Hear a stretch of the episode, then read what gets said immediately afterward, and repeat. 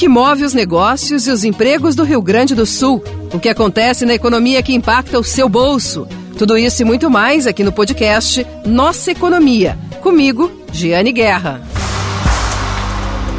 Olá, ouvintes do podcast Nossa Economia. Mais um episódio hoje e o tema Bitcoin, essa criptomoeda, essa moeda digital que gera amor e ódio por aí. Mas vamos tentar hoje fazer uma análise mais ponderada, explicando o que são as criptomoedas, o que está acontecendo com o Bitcoin, que desabou aí nos últimos meses. Esse é o nosso tema de hoje do podcast Nossa Economia, que tem sempre o patrocínio de Cindy Lojas Porto Alegre, a melhor solução para o teu negócio, e cartórios de protesto do Rio Grande do Sul, o jeito mais eficiente de recuperar uma dívida. Quem vai falar conosco hoje sobre Bitcoin, sobre criptomoedas, é o Gabriel Fioravante, que é sócio da CDI Carteira do Investidor e também professor. Tudo bem, professor Gabriel? Jane, bom dia, bom dia, turma. Tudo, tudo ótimo. Nós vamos fazer perguntas bem básicas, começando bem, bem do início, sobre criptomoedas, sobre Bitcoin, professor. Depois nós vamos falar sobre as oscilações, falar de perspectiva para esse mercado, mas primeiro me conta por que que Bitcoin gera amor e ódio. Eu acho que essa é, uma das, uma das melhores que a gente gosta de responder no dia a dia, mas uh, um, um criptativo como o Bitcoin, né, que foi o brinco, foi o primeiro a dar certo aí depois de muitos anos de, de trabalho, uh, ele acaba trazendo um, um muito amor para para quem é mais disruptivo, né? A gente brinca muito aí no mercado que tem muito uma galera mais anarquista, né? Que gosta aí da, dessa falta de é, diminuição do governo em cima de uma moeda, né? Principalmente, mas na contraparte também entra o, o ódio ali contra o Bitcoin justamente porque pela falta de regulamentação, né? Então a gente está vendo aí no Brasil alguns avanços quanto a isso, mas é, a gente diz muito, né? Não tem, não tem para quem chorar, né? Não tem uma regulamentação, não tem um dono de fato, né? Então a gente acaba ficando um pouquinho aquém, né? Quem está começando agora tem que estudar bastante antes de investir. Pois é, porque eu percebo isso, em especial assim nas minhas redes sociais, professor. Porque quando falo de aplicações em geral, e aí vem uma onda, né, de, de, de, de comentários, a volta e meia vem uma onda como se é, como, como se estivessem forçando a falar sobre o assunto de uma forma positiva e com pers perspectivas positivas, para que isso, fa falar desta forma, gere uma valorização.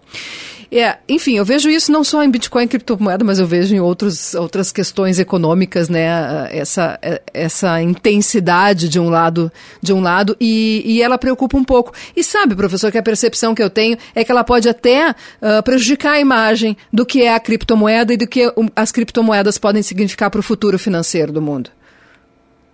Sim, com certeza. É, é, a gente viu, né, até ano passado, para quem acompanhou um pouco das, das notícias aí do Elon Musk, né, assim, uma questão de tentativas, pode, pode se chamar de manipulação ou não, né, então uh, acabam saindo noticiários bem uh, aquém, assim, porque ou, ou é 8 ou 80, ou é, a gente vê noticiário quando está em queda, né, ou a gente brinca, né, o Bitcoin já morreu 200 vezes já, aí quando está caindo a galera acaba forçando um pouco na questão da queda, né? Diz que o Bitcoin morreu.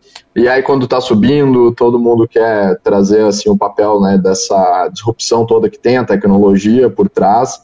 Uh, mas assim, o importante é a, é a consciência da galera né, no mercado financeiro saber que tem uma tecnologia muito disruptiva, pode nos ajudar muito, né, mas não quer dizer que a gente não vá ter que regular, que a gente vai ter que ficar um pouco em cima né, justamente para não ter manipulação, não ter as questões aí uh, de tentativas de fraude né, no mercado, como pirâmides financeiras, né, mas aí tudo vai da, da educação que a gente tem que trazer aí para a população, né.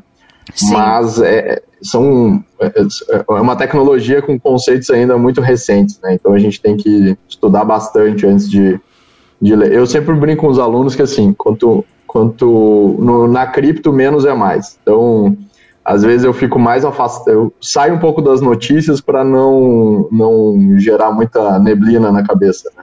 Ah, é? Bom. Mas então tá, então vamos começar, vamos voltar para o início, tá? Vamos voltar para o início, assim, que é a proposta da gente explicar um pouquinho mais, né? Ser mais uh, educativo, pedagógico aqui no podcast Nossa Economia hoje. O que é criptomoeda? O que é Bitcoin? Vamos lá, tentar trazer da maneira mais uh, simples possível para a galera, porque assim, uh, a gente fala, eu vou falar muito do Bitcoin, até já deixando bem claro para todo mundo, que eu acho que é o, né, o que todo mundo ouve falar aí no dia a dia, né? Não, é porque Bitcoin é uma criptomoeda, né, professor? Bitcoin é uma criptomoeda e foi a primeira é, criptomoeda a realmente dar certo, né? O pessoal uh, que, para quem estuda um pouco mais de história da criptografia, a gente tentou isso lá nos anos 80, né? Mas não deu muito certo uh, por regulamentações e tudo mais e por falta de tecnologia. E aí em 2008 é, o Bitcoin surge num, num fórum de, de, discussão voltados a, a desenvolvedores, né?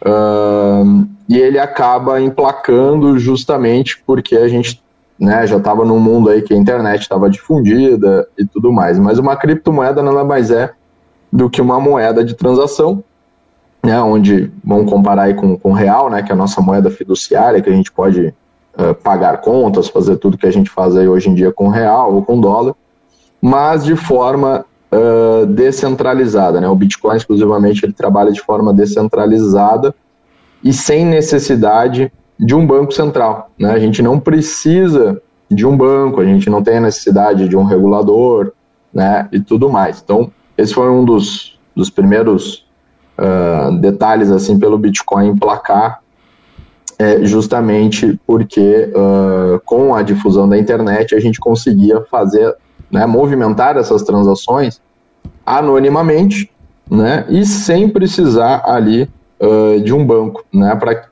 hoje em dia a gente tem um Pix, né? Até fica mais, fica até mais fácil da gente comparar, né? Mas o, o Pix, o, o, papel do banco, né? Hoje em dia para a sociedade é justamente garantir que seu dinheiro está saindo de uma conta e indo para a conta daquela pessoa que você está fazendo a transferência, está pagando aquele, aquela conta, né? Aquele boleto e tudo mais. E o Bitcoin conseguiu fazer isso é, sem precisar ali né, de um banco central ou dos próprios bancos, né? Então acabou, acabou emplacando.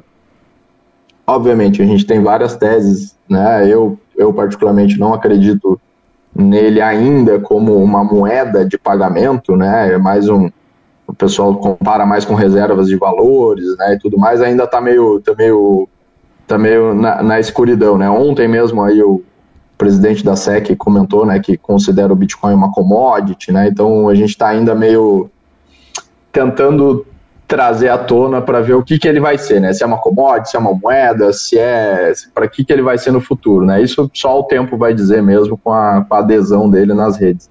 Uhum, sim, mas o fato de, enfim, ele avançou porque não tinha essa regulamentação do Banco Central, mas uma das questões, inclusive, que o professor pondera é essa falta de regulamentação né, do, do das criptomoedas.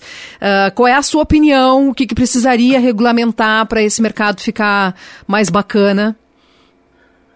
É, a gente está aí em vias de regular, tem, tem tá, tá, bem avançado aqui na tanto na B3 é, com novos produtos né, na bolsa e quanto a CVM. Uh, o problema é o problema principal hoje é conseguir definir o que é o Bitcoin, né? Que é aquilo que eu estava falando. Pô, será que a gente vai considerar uma commodity ou é uma reserva de valor ou, ou é, mas todo caso ele vai ser um, um bem né, imobiliário, né? Isso aí vai acabar vindo.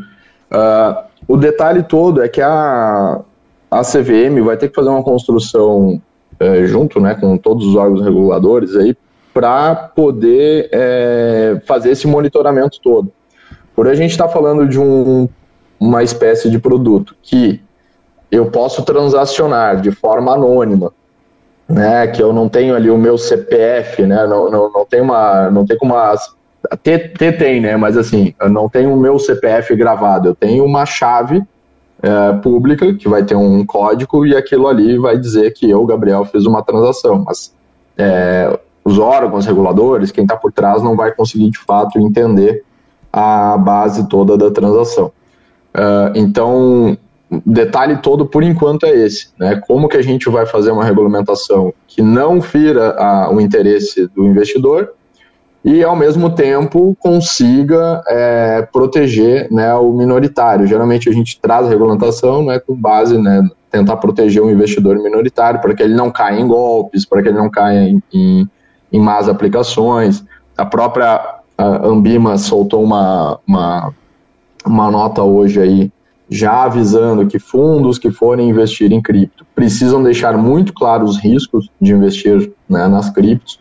Então, é, é, por se tratar de uma tecnologia ainda é, com muitos entendimentos, né, a gente vai ter que, vamos ter que juntar, já estamos juntando muitos especialistas hoje que conversam com a, com a CVM, conversam com a Ambima, justamente para tentar fazer a, essa regulamentação da melhor maneira.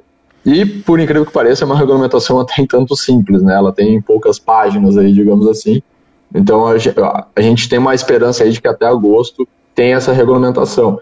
E para quem é contra a regulamentação, eu conheço muita gente que é contra, vamos aos detalhes.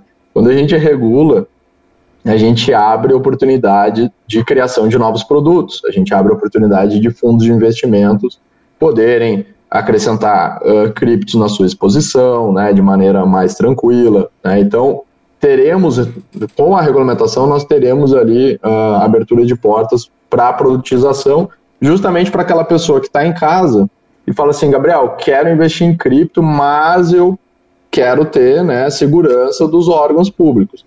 Então, pô, legal, é, você pode investir hoje nesse, nesse, nesse produto, porque eles estão regulados. Né? Então, a regulamentação ela vai, ela vai realmente, de fato, uh, nos ajudar. Sim, sim, é, né? É uma visão bastante ponderada, né? E, enfim, que estimula, que vê como uma oportunidade, uma coisa bacana que pode acontecer, mas dentro de um, de um regramento que dê exatamente a segurança, e isso uh, estimula para que se amplie, né? E, e aí, agora tu fez uma outra provocação, né, Gabriel? o ouvinte que quer investir, né? Que quer investir em Bitcoin, quer investir em criptomoedas, qual é o caminho, né? O, qual é o caminho seguro hoje? E eu reforço isso, a gente precisa lembrar que, infelizmente, Bitcoin acaba sendo muito usado também para aplicação de golpes e de pirâmides, né? Sim, infelizmente, é, eu, eu até brinquei esses dias numa, numa aula com os alunos que assim, a gente, nós, nós vamos ficar aí pelo menos uns cinco anos ouvindo o, o, Bitcoin na boca do, dos piramideiros, né, dos golpistas. E daqui a cinco, seis anos é, vai surgir alguma outra coisa e os caras vão usar outra coisa para dar o golpe. Né? Então, assim, o golpista ele vai estar tá sempre na rua aí querendo passar a perna na, na galera, né? Então só vai mudando o produto que ele utiliza, né? E eles se aproveitaram muito uh, do, do Bitcoin né, e das criptos no geral, por serem é, ser um produto muito novo, né, que a galera ainda não conhece muito bem a tecnologia que está por trás, né, então acaba assustando ali uma galera. Sem Mas, regulamentação. Sem regulamentação, é, aí entra, entra essa questão e é uma provoca muito o, a ganância da galera, né? Eu já vi gente aí aplicando em, em pirâmides, né? E gente com conhecimento né? Mas acaba provocando muito aquela ganância, pô, eu vou ganhar 10% ao dia, né? 10% ao mês, né? Os caras toda hora vão mudando isso, mas obviamente não, não existe produtos hoje que a gente consiga uh, garantir, né, uma rentabilidade de, colocando, né, que são produtos de renda variável, né? Então tá, tá literalmente está no nome, né? Elas, eles variam. Mas hoje, para quem está começando agora, Uh, é até algo que eu falo assim, para quem está começando agora, é, não entende tanta tecnologia, quer, quer dar passinhos né, de formiguinha ali indo devagarzinho, é, nós temos produtos regulados hoje na bolsa, né, então um investidor pode acessar o home broker dele do, do de investimentos da corretora que ele utiliza, né, uh, e procurar por ETFs, né, que são uh, fundos ali que nós possuímos em bolsa, Hoje a mais famosa é a Hash 11, né, que, que nós temos ali como produto. E basicamente dentro desse fundo, dentro dessa ETF, nós teremos ali mais ou menos, se não me engano, ela é uma variável, mas ela está na casa aí dos 67% uh, da composição dessa ETF é Bitcoin. E o resto ali, mais ou menos 11, 12% em Ethereum e depois algumas outras criptos. Então, é, quer se expor, quer se expor com segurança e aí depois vai estudar outras formas de investir, ótimo, vai na Hash 11, procura uma ETF na bolsa, fala com seu assessor se você tiver alguma dificuldade que vai dar tudo certo. Agora, Gabriel, pô, não quero ir via os caminhos da bolsa, quero me expor, dire... quero comprar o Bitcoin diretamente.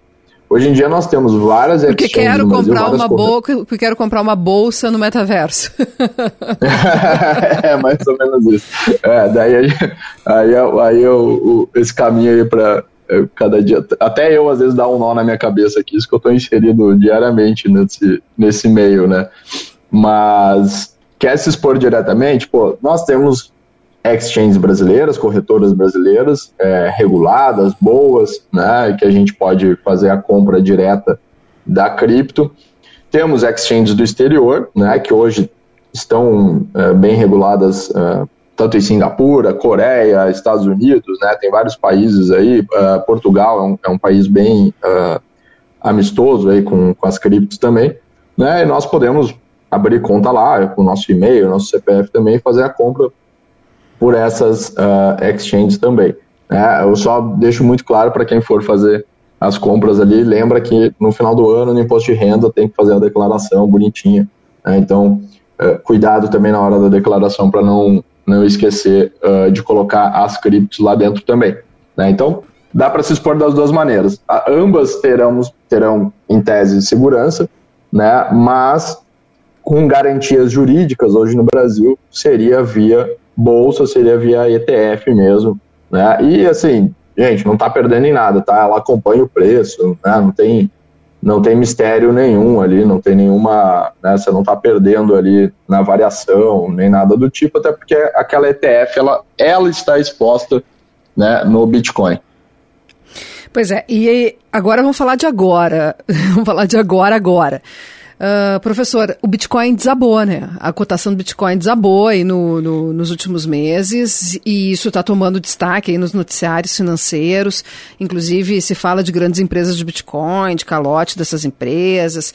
Uh, o que está acontecendo com, eh, com o Bitcoin que está provocando essa queda forte? Queria a sua análise e se isso é uma tendência. Porque a gente fala no mercado sempre que a queda acaba pode ser uma oportunidade, dependendo do que vem por aí, né? Se depois vem uma, uma queda mais intensa, vai continuar caindo ou se tem uma perspectiva de, de valorização? É, uh, é, a gente, eu, eu, tô no mercado há um tempo, quantas vezes a gente viu a Petrobras né, desabar ou a Vale e falar, pô, agora é a oportunidade de comprar. Uh, e o Bitcoin tá, tá seguindo a mesma linha. Uh, e aí, que nem tu ponderou, né? Falando do agora, uh, assim, do, de 2018 para cá, nós mudamos a, a, os investimentos no Bitcoin exclusivamente porque nós tivemos a entrada dos institucionais, né? Dos, dos fundos de investimento, a criação de ETFs. Então, o, o mercado antes de 2018 ele era bem diferente. Eu, eu, eu entrei nesse mercado em 2016 ali a comprar cripto e tudo mais, então a movimentação no mercado era uma, e agora nós temos um mercado uh, profissional, nós temos um mercado onde fundos de investimentos estão inseridos, né, nós temos contratos uh, futuros desses produtos né, e tudo mais. E por questão né, que a gente está passando aí da. Bom, para quem é brasileiro já sabe muito bem, a gente já tem o reflexo da inflação aqui, o, o a nossa Selic aí subiu muito, né? Nosso DI anda subindo aí muito nos últimos meses, e agora a gente está vendo isso acontecendo no mercado americano também. Né? E dessa forma, o institucional, que ele precisa proteger o capital dele, ele vai preferir vender, né, deixar a exposição dele de cripto de lado, né, acabar fazendo a venda dessas criptos, para poder uh, investir numa taxa de juros né, do mercado americano e tudo mais, porque vai fazer mais sentido. Ele vai correr menos risco e vai ter um retorno adequado ali do que ele está avisando. Né? Então, acabou acontecendo isso, né, de, de forma ali, uh, não, não muito a passos largos, mas a gente vê esse movimento acontecendo nos últimos meses, e acabou afetando, obviamente, o Bitcoin, que é o carro-chefe das criptos, né, e né, andando na mesma linha, nós tivemos ali a, a Three Arrow Capital, né, que é um, um, fundo aí que já deixou bem claro que vai dar um calote numa dívida, né, porque a galera acabou nesse meio tempo de altas do Bitcoin, uh, alguns gestores acabaram uh, se alavancando, né, que é mais, mais ou menos, para quem não, não entende o conceito de alavancagem, é a gente trabalhar com dinheiro que não é nosso, digamos assim, né, a gente está pegando um empréstimo para tentar ganhar mais, né? A gente faz isso muito no dólar, né, e tudo mais. E uh, acabou com esse movimento de queda, é, esses fundos não, não tem, eles não possuem mais garantia para honrar os pagamentos, né, dentro de algumas corretoras. E isso acabou desencadeando um efeito dominó, né? Só que a gente, a gente tem uma, uma, uma brincadeira no mercado, para quem é do mercado sabe bem, né, que a gente fala que desce, né, sobe de escadinha e desce de elevador, né? Então quando é para cair, cai mesmo. E aí quando vai subir, vai subindo de escadinha. Eu, particularmente, eu, Gabriel, já deixando bem claro, não é uma recomendação de compra, eu aproveitei a queda para comprar um pouquinho mais. Né? Vou fazendo os meus aportes semanais ali, porque agora está um preço bastante descontado. Então, realmente gerou uma oportunidade muito boa nas últimas semanas. Né? Mas aquilo, nós não sabemos ainda se é o fundo, né? Não tem como, a gente não consegue deixar, né? Não tem 100% de garantia para dizer, olha, agora, agora vai subir. Não, né? A gente ainda pode, né? Pode ver um movimento ainda de queda, justamente por causa desse efeito dominó. Né? Então, algumas empresas de cripto acabaram quebrando aí no, nas últimas semanas, né? Então, a gente está tá num, num momento um pouco delicado, né? para quem sabe fazer muito bem uma gestão de investimentos, uma gestão de risco do patrimônio, compensa fazer né, pequenos aportes agora nesse preço atual, né? Nada de sair vendendo, né? Eu vi uma brincadeira esses dias, vender a casa, vender o carro para querer comprar só porque caiu, porque pode cair mais ainda. Então, cuidado aí na hora de investir. É. Tá certo, Gabriel Fioravante, muito obrigada pela entrevista e vamos falar mais vezes sobre Bitcoin, criptomoedas. quero, quero desmistificar um pouco esse assunto para os nossos ouvintes e é importante que encontrar sempre opiniões ponderadas aí no meio desse amor e desse ódio, né?